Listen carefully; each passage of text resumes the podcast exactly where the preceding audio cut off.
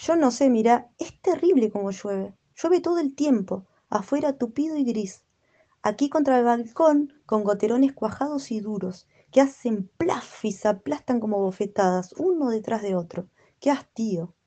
Ahora aparece una gotita en lo alto del marco de la ventana. Se queda temblequeando contra el cielo que la trizan mil brillos apagados. Va creciendo y se tambalea. Ya va a caer.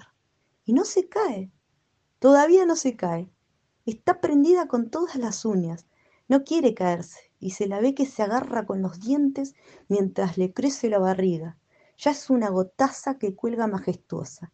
Y de pronto, ¡zap! Ahí va. ¡Plaf! Desecha. Nada. Una viscosidad en el mármol. Pero las hay que se suicidan y se entregan enseguida. Brotan en el marco y ahí mismo se tiran. Me parece ver la vibración del salto, sus piernitas desprendiéndose y el grito que las emborracha en esa nada del caer y aniquilarse. Tristes gotas, redondas, inocentes gotas. Adiós, gotas, adiós. Aplastamiento de las gotas, Julio Cortázar.